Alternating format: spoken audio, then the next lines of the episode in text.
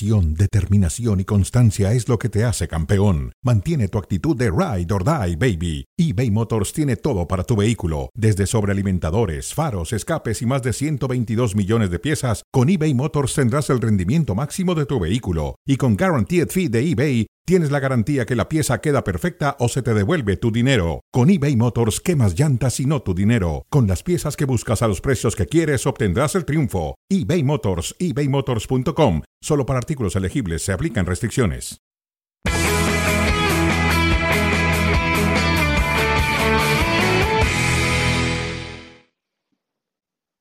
Miles de personas afectadas por el huracán Ida necesitan apoyo urgente.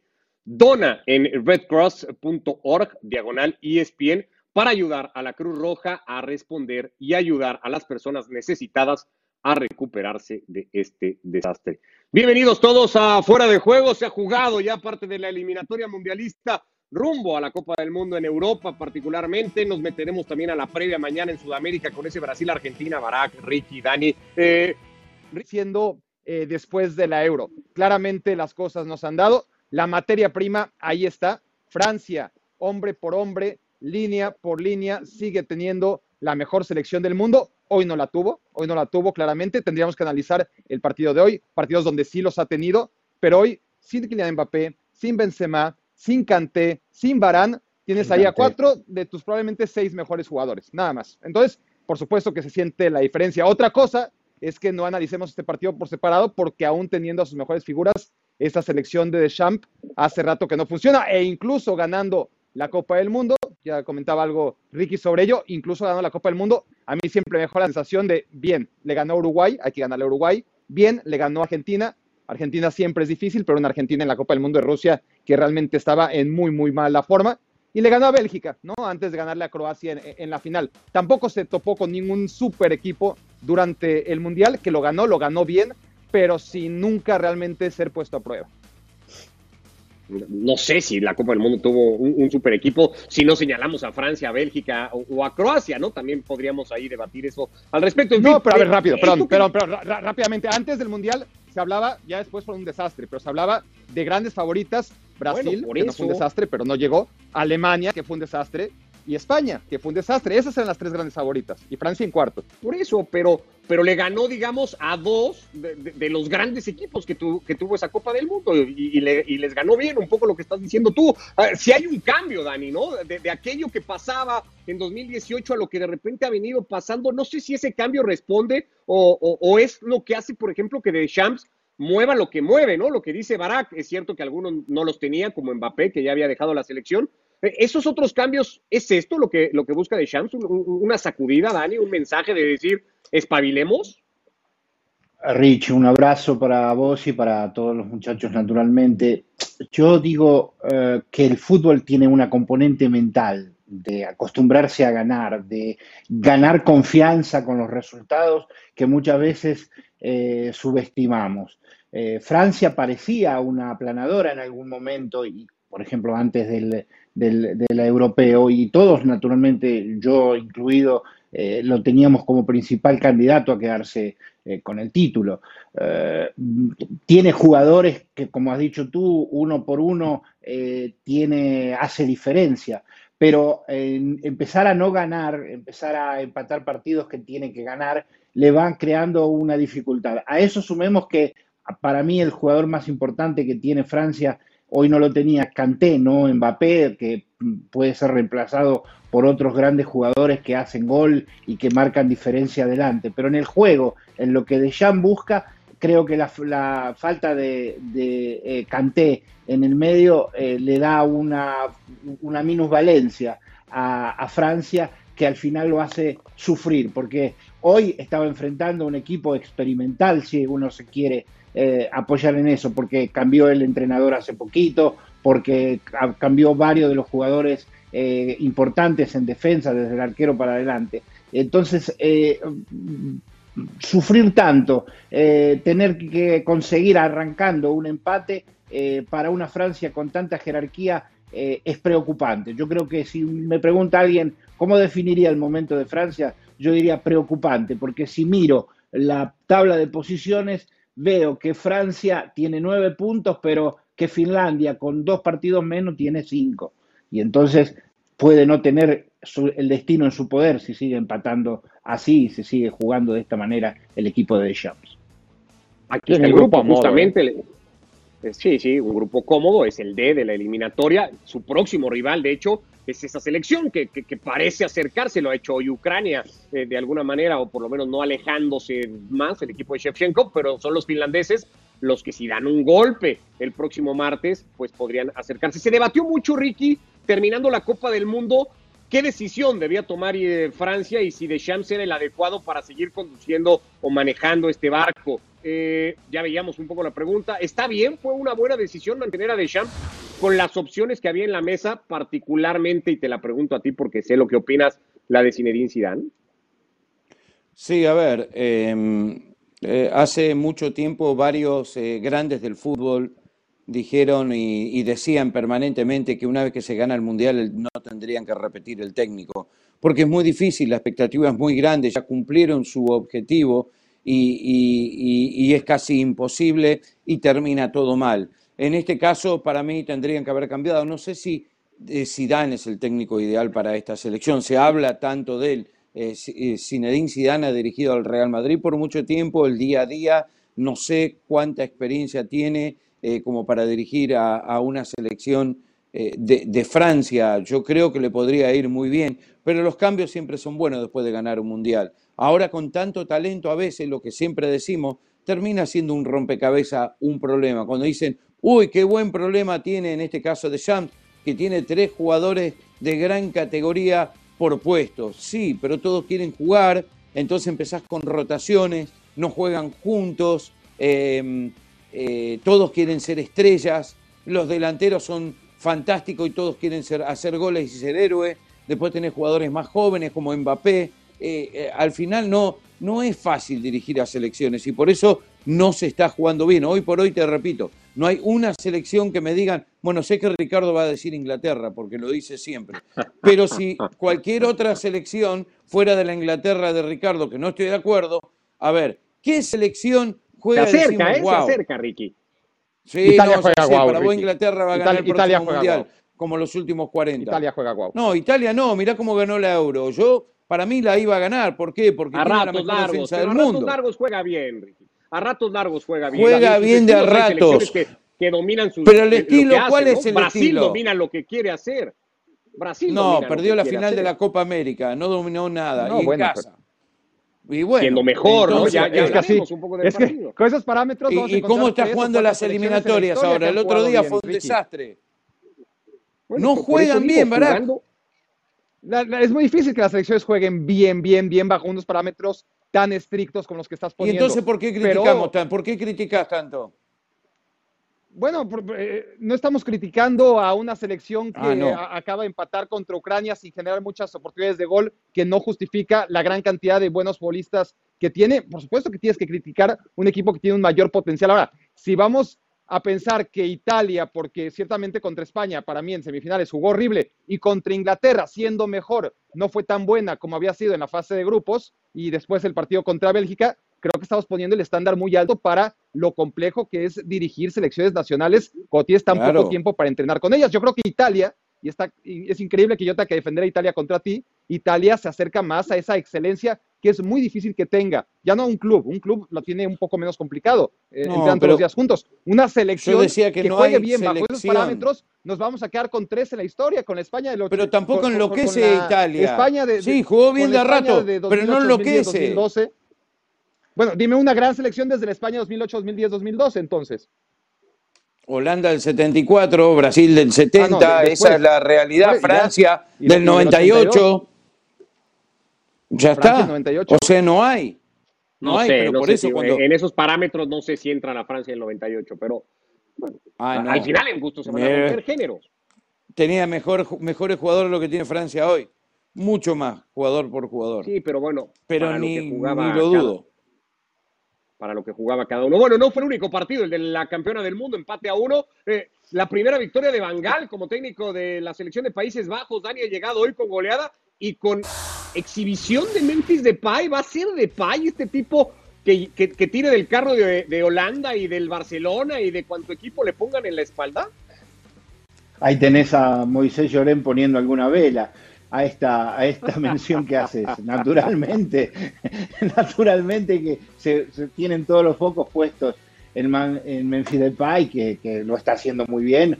Hoy tenían un, un rival para no ser hiriente, no irresistible, digamos, no, no fue irresistible el rival que tenían por delante. Encontraron la vuelta enseguida eh, con el doblete de Pay para, para abrir la cuenta eh, apenas pasada la media hora, un poco más allá de la media hora, eh, y después se fue, se fue abriendo el partido y la diferencia abultada me parece que se da más porque en realidad cuando se abre el marcador de esa manera ya el partido queda queda un poco a merced del que hizo el primer, eh, el primer tanto. Eh, naturalmente que es, es, es Depay el hombre, el hombre fuerte en este momento, pero tiene también ahí, hombre por hombre, es un equipo muy, muy interesante el que tiene Holanda, Países Bajos o como lo queramos llamar. es interesante de todas maneras ahí viendo la tabla de posiciones que Turquía esté por delante, ¿no? Eh, tenemos una, una y acá se, se, pelea por el primer puesto, de que va a ser muy, muy interesante lo que tenemos por delante. Claro que eh, vemos que después hay una gran diferencia entre, entre Holanda por nombre, Noruega puede, puede mostrar lo suyo, pero Holanda tiene nombre a nombre, es muy superior, muy superior marcó Holland hoy por los eh, noruegos, eh, los turcos que no fallaron en Gibraltar y que siguen comandando ese grupo a reserva de lo que pase la próxima jornada. Eh, si empezamos a juntar los puntos, Barak, ¿no? Bangal, algunas individualidades que puedan encabezar de Pai, de Young, Bagnaldum, no sé si de Elite, algunas otras, lo que es el fútbol histórico de los neerlandeses, ¿nos puede dar el círculo completo como para decir, pues esta selección de Países Bajos puede empezar a funcionar por fin?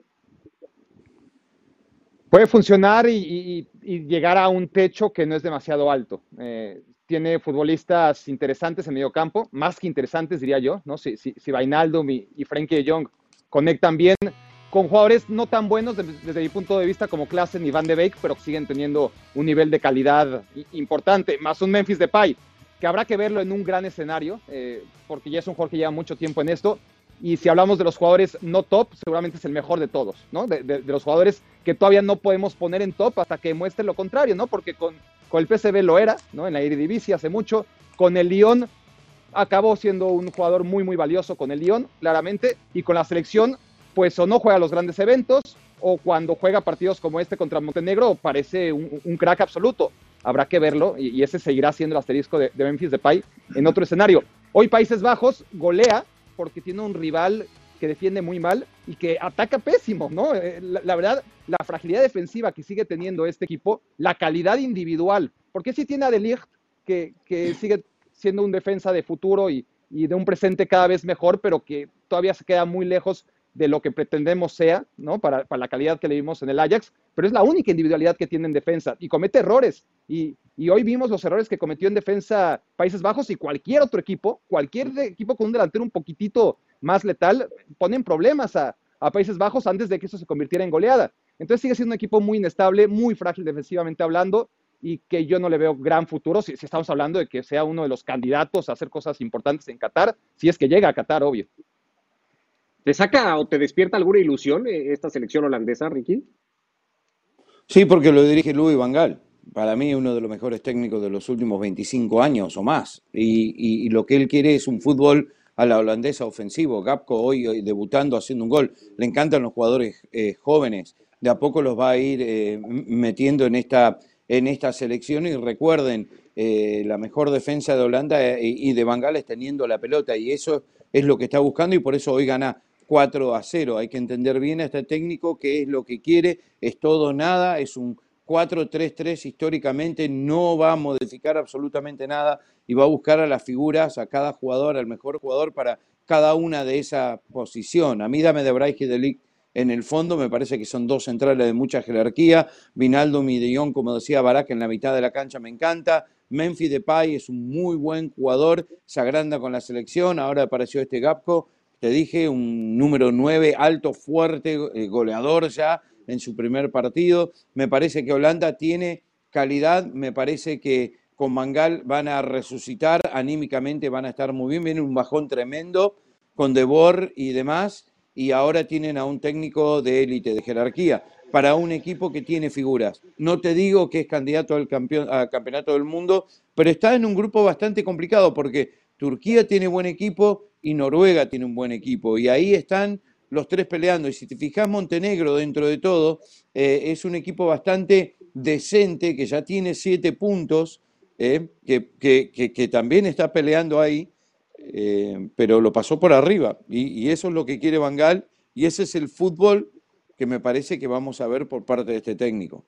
Pero, pero, la, cosa ahí, Ricky, Ricardo, Dani, es que tienes a De Vrij, tienes a De Ligt, tienes a Van Dijk difícilmente van a jugar todos juntos, a menos de que quieras jugar con tres centrales, ¿no? Es decir, ¿cómo aprovechas que tienes a tres de probablemente los mejores cinco centrales del mundo? ¿no? No, no, quiero exagerar. Digamos, nadie va a dudar que son tres de los diez mejores, ¿no? Empezando por Van Dyke, que es el mejor.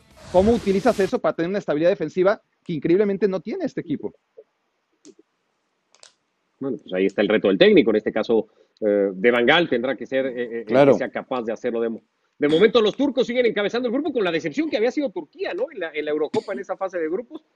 Y ahí están eh, primeros. Más resultados hoy de la eliminatoria en Europa, algunos de los más destacados, al menos decíamos marcó Holland para quedarnos con este mismo grupo, lo hizo de penal. La selección noruega le terminó ganando 2 a 0 al conjunto de Letonia. Buen triunfo para ahí seguir en esa carrera. Elionusi terminó marcando al 66 el dos goles a cero. Ahí estaba el tanto de Erling Holland, que después tuvo un par de ocasiones que ya no pudo concretar. Triunfo noruego para seguir la carrera o la pista que van dejando turcos y neerlandeses. Lo ganó por la mínima Croacia 1 a 0 en su visita a Eslovaquia. Marcó Brozovic cuando al partido le quedaba ya muy poquito, al 86. El futbolista del Inter de Milán terminó dándole a los croatas los tres puntos para seguir en la carrera por la clasificación. Victoria rusa, dos goles a cero hoy igualmente en eh, su partido ante Chipre de visita para seguir en ese grupo H donde Croacia está segunda, los rusos son los líderes por tema de goles, 10 puntos para ambos, parece que entre los dos tendrán que definir quién es el clasificado. Y también se jugó el partido de Dinamarca contra Islas Feroe, victoria para los daneses, 1 a 0, después de lo que fue su actuación también en Eurocopa tan comentada, caminan tranquilos en su grupo, 15 unidades, 5 por encima de Israel que está segundo, se empiezan a rezagar selecciones como Escocia, como Austria, que ya se van quedando sin posibilidades. El, resto de la eliminatoria para mañana, destacado, y decías hoy, eh, o acabas de decir, Barak, eh, Países Bajos le ganó una selección como Montenegro. Bueno, los españoles están comiendo las uñas porque tienen que jugar con una como Georgia para cómo están las cosas y después del problema en el que se metieron a mitad de semana en Suecia. Sí, se han labrado esa problemática en la que normalmente un equipo como España debería tener el margen de error para que en un partido en el que nada salga bien, en el que tiran 20 veces y, solamente una y que Georgia meta un gol en el último minuto, pues que ese hipotético empate, ese hipotético error del fútbol no significara quedar fuera de la Copa del Mundo por la vía directa. Pero están en ese problema, ¿no? Están en ese problema en que si no ganan prácticamente, y, le quito prácticamente, o sea, si no ganan los cuatro partidos que le quedan, España va a tener que buscarse la vida en un repechaje que puede ser muy complicado. No, no, son los repechajes de antes que tienes a un rival normalmente inferior y, le tienes que ganar ida y vuelta. Y ya si eres como Italia y pierdes contra Suecia, pues ya no, no podemos ser más por ti, ¿no? Ahora son repechajes en los que tienes que pasar dos rondas, tienes que ser el mejor de cuatro y más le vale a España, tras haber empatado contra Grecia y perdido contra Suecia, ganar los partidos que le quedan, incluido un Georgia que casi le empata, ¿no? En, en el primer partido. Ya acabó la primera vuelta y España está, la verdad, en una situación bastante adversa. Un gol in extremis de Dani Olmo le permitió a España ganar aquel partido, lo que luego no pudo hacer en otros de esta fase de grupos. Dani, que insisto, ¿eh? tienen a los españoles muy nerviosos de cara al partido de mañana, necesitando hacer ajustes. No tendrá, por ejemplo, en ataque a Gerard Moreno, que ya es baja de la selección, pero son en defensa los ajustes más urgentes que tiene que hacer Luis Enrique. Se ha hablado mucho del tema Eric García. Eh, sí, así. Hoy lo ha defendido a capa y espada, digamos. El nerviosismo se nota, porque en tres de las eh, respuestas que dio en rueda de prensa, eh, Luis Enrique dijo que las preguntas tenían tono negativo o que subrayaban los aspectos negativos del momento de, España. No, veo cómo se puede hacer eh, otra cosa que subrayar esto en, el momento que está viviendo la selección española. Em, seguramente va a apostar de nuevo por Eric García, yo creo que allí no, va a haber cambios. Eh, le está se le está complicando la vida por la urgencia que tiene eh, España. Eh, como visitante, estaba, estaba, mientras nos preparábamos para este contacto, estaba viendo hace un año que no gana como visitante. Ya tiene cinco o seis partidos que no, que no ha ganado. Eh, y, eso, eh, como local, quiero decir, y eso marca un momento mm, complicado, ya no de, eh, una situación que se resuelve con una victoria ahora, sino que lo, está arrastrando, lo está llevando en el tiempo, y eso puede ser que mine las seguridades, como le sucede cuando genera eh, como decía Barak, 20 situaciones para quizá marcar una o, media, eh, eh, amenazar más que, más que marcar. Entonces, la situación para España es, es complicada. Si era preocupante lo de Francia, lo de España es de alarma, de alarma importante. En esa misma conferencia de prensa de Luis Enrique de hoy, en algún momento y, digo aferrarse porque es lo que parecía ser el técnico asturiano Ricky, seguía insistiendo en que España va a depender de sí mismo. No sé si ya más bien para el repechaje, porque para otra cosa ya no es el caso, ¿no? Con los suecos con un partido menos y punteros de ese grupo. Sí, a ver, Luis Enrique es Luis Enrique, ya sabemos cómo actúa bajo presión, eh, cómo se enoja en las conferencias de prensa, saca, trata de sacar toda la presión a los jugadores, lógico, lo hacen muchos técnicos. Em, es un, poquito más explosivo él. Eh, pero el tema de España es que hay una realidad, no tiene gol, no tiene delanteros con gol. Y muchos de los jugadores clave ya están muy veteranos. No hubo un recambio en España, ni remotamente cerca de lo que había antes, lo cual la vara estaba muy alta y eso más o menos se esperaba. Hay que sumar que Pedri no está, pero es joven también. Es un jugador que no le puede poner a la selección al hombro em, y que eh, al final del día eh, se fueron retirando uno por uno las super grandes estrellas y los que lo reemplazan no dan la talla. Y siguen siendo muy buenos jugadores, sigue siendo un muy buen equipo, sigue teniendo una muy buena idea España, no va a cambiar su filosofía, me parece perfecto, pero no tiene gol. Y, al no tener gol al final pasa lo que pasó en la Euro y lo que vemos ahora y lo que probablemente vaya a pasar en el futuro cuando clasifique al Mundial. De una forma u otra yo lo veo a España clasificando. Y rapidito para los partidos de mañana no nos olvidemos que si Italia no pierde, llega a los 36 partidos consecutivos sin perder, superaría a España y eh, sería un récord. Así que a mí me parece que hay que enfocarse un poquito en eso también, por más que Italia el otro día empató con Bulgaria y no le fue tan bien. A eso íbamos, porque yo sé que luego te enoja que hablamos más de España que de Italia, Ricky. No vamos a caer en esas cosas y que te enrabietes acá. Siempre hacen lo mismo. Y diga, a, eso íbamos a ir ahora, Ricky. A eso íbamos a ir, Dani, porque supongo que la expectativa es grande para ver si mañana el equipo de Mancini es capaz de alcanzar esos 36 partidos sin perder. ¿Lo ves haciéndolo en territorio suizo? Sí, un empate. Sí, es posible. Eh, aunque Suiza está bien. Sí, sí. Perdón, Dani. Yo creo que. No, no, tranquilo. Sí, sí, yo estoy de acuerdo contigo. Está tan en carrera, Ricky, que ya eh, quiere ir a no, sé, y si no eh, empiezan a hablar de España otra vez. no quiere dejar una pausa, para, tiene, tiene miedo que aparezca muy de algún lado, claro. o Manu Martín de algún lado. Entonces, eh, no, no, la, realidad es esa, que eh, Italia va a buscar, eh, no, no, está tan preocupado por el, por el récord, que siempre es importante, porque ah. lo mental, como ya decíamos al inicio, tiene un peso que tantas veces no le damos, pero que que, que ayuda mucho. Eh, em, va a buscarlo y sobre todo porque, como dijo Ricky, eh, em, empató con Bulgaria en su casa, no le gustó, eh, va a ir a buscarlo porque sabe que si perdiese ese partido después queda en una situación complicada, no como la de España probablemente, pero no tan cómoda, y si lo gana en cambio eh, se le abren las puertas eh, de, una, de, una, de una cierta tranquilidad. Y sobre todo porque se encuentra con una, con una Suiza que no es la misma del, del, europeo, ¿eh? a la que por otra parte se impuso 3 a 0. Una Suiza que está en dificultad porque llega, por ejemplo, con el caso Shaxa, el, jugador que, el, único jugador de Suiza que ha decidido no vacunarse y que ha dado positivo al COVID, eh, que tiene ausencias importantes como Shakiri, eh, por, ejemplo, eh, viene con, dificultades. Suiza, con un nuevo entrenador, un, que, que, hace su primer, hizo ya su estreno ante Grecia, pero ha sido solo un amistoso, hace su primer partido oficial, y esto hace sí que Italia, por autoridad, por, porque lo necesita y porque se le abriría un camino muy, muy cómodo, va a ir a por todas a buscar ese partido. Nada contra Italia, Ricky, pero le quiero dar un par de minutos al Brasil-Argentina, entonces voy a cambiar de tema nada más, Barack, para hablar un poquito de la revisión de Copa América, que Ricky no lo tome personal, Solo porque y darle un toque nada más a, lo que va a pasar en el duelo de invictos mañana en Sudamérica. ¿Cómo lo ves?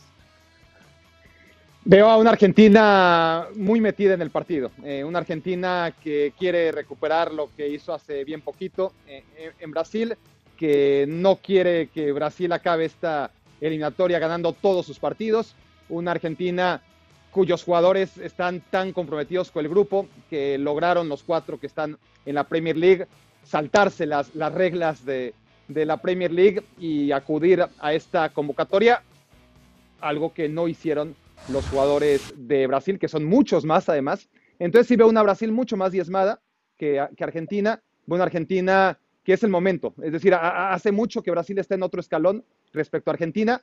Si comparamos inercias y además calidad, hombre por hombre, em, yo creo que ahora mismo estamos en un momento de la historia en el que por fin vemos el 11 de Argentina, vemos el 11 de Brasil y sobre todo este 11 de Brasil con tantas bajas y puedes decir Argentina tiene mejor equipo tuvo que llamar a 11 futbolistas, así como de última hora, Tite, para poder completar eh, la convocatoria. Algunos ni siquiera fueron a Chile y, se integran ahora a la convocatoria. Se dijo mucho que el partido de final de Copa América, Ricky, no había sido un buen partido, que fue un partido eh, hasta mal, mal jugado, aburrido. ¿Esperas mañana uno mejor o parecido a aquel? No, lo veo parecido, veo un partido con muchas faltas, veo un partido con muchas tarjetas, veo, voy a ver un partido muy, muy, muy trabado eh, ya se están dando con todos los jugadores de los dos equipos en Twitter, en Instagram, en todos los medios sociales. Eh, eh, yo creo que esto es una súper gran rivalidad y ahora por más que muchos adentro son amigos y compañeros en varios equipos, cuando llega esto, este momento de Argentina-Brasil, van a salir fuegos artificiales desde el primer minuto. Un partido para no perdérselo. ¿Tiene la misma urgencia que tuvo en la final de Copa América Argentina por ganarlo, Dani? No la misma urgencia, pero sí la necesidad porque es una eliminatoria, porque están a, par, a par en, el, eh, en la tabla de posiciones, porque siempre es una Argentina-Brasil. Bueno, eso dijo Tite al final del día, ¿no? Un partido al final siempre especial cara a la eliminatoria. Gracias, Barak, Ricky, Dani, abrazo para los tres. Mañana abrazo. afuera de juego, entre otras cosas, con el resultado del Brasil-Argentina.